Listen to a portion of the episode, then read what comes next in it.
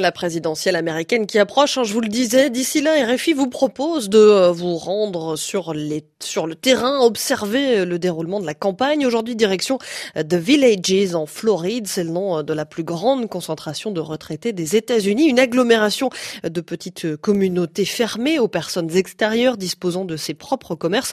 The Villages, c'est là que s'est rendu Anne Corpé, notre envoyée spéciale permanente aux États-Unis. Good morning, Anne. Good morning, bonjour.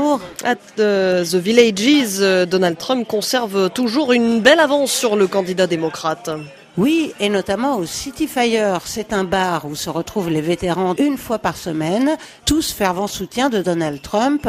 Jim Leach, 72 ans, ancien marine, portait une casquette Trump, mais pas de masque quand je l'ai interrogé sur les choix politiques de sa communauté. On est nombreux à soutenir Donald Trump, beaucoup plus que ceux qui soutiennent Biden.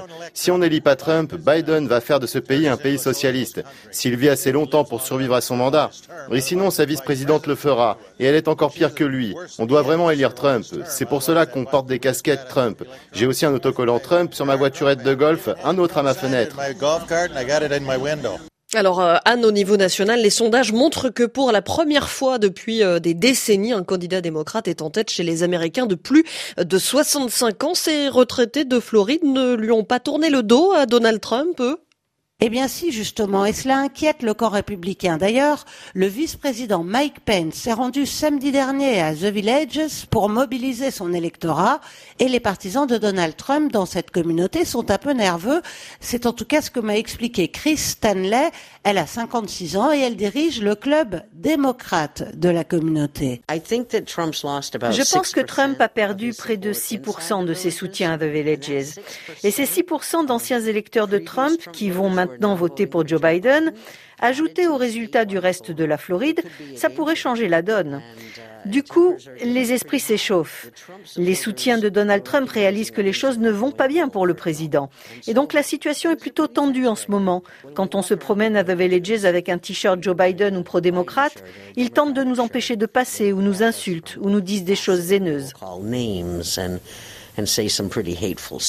Une ambiance euh, moyennement euh, détendue. Donc, vous avez assisté, euh, Anne, à des échauffourées entre retraités non, mais il y a eu par exemple quelques tensions récentes autour d'un défilé de voiturettes de golf pro-Biden. Vous savez, c'est le moyen de transport le plus répandu à The Villages et les partisans du président ont sifflé ou insulté ceux de Joe Biden. D'ailleurs, j'ai rencontré un électeur d'une espèce assez rare en ce moment, un indépendant encore indécis. Il s'appelle John Gero, il a 67 ans, et il m'a dit avoir du mal à discuter avec ses amis des deux bords, en tout cas impossible pour lui d'organiser des barbecues avec tout ce petit monde. Je me sens entre deux camps. J'ai beaucoup d'amis qui sont soit républicains, soit démocrates, et on ne peut pas avoir de conversation décente sans menacer de ne plus nous voir et de ne plus être amis. Les rassembler est un défi. J'ai voté pour Donald Trump. Il a fait beaucoup de bonnes choses, mais je n'aime pas la manière dont il agit, la manière dont il parle du Covid, en disant que c'est comme la grippe, qu'il ne faut pas s'inquiéter, qu'il ne faut pas avoir peur je pense que c'est très mal. Si on l'attrape, on peut en subir les conséquences à vie. Ça pourrait très bien faire la différence pour moi le jour du vote. John, que vous avez rencontré, Anne évoque hein, la gestion de la pandémie par Donald Trump. C'est un argument que vous avez beaucoup entendu euh, chez ceux qui ont changé de camp oui, beaucoup de personnes âgées sont très inquiètes à cause du coronavirus. Elles sont, vous le savez, plus vulnérables que les autres et plusieurs ont été choqués de voir le président continuer à minimiser le danger, surtout après avoir été lui-même malade.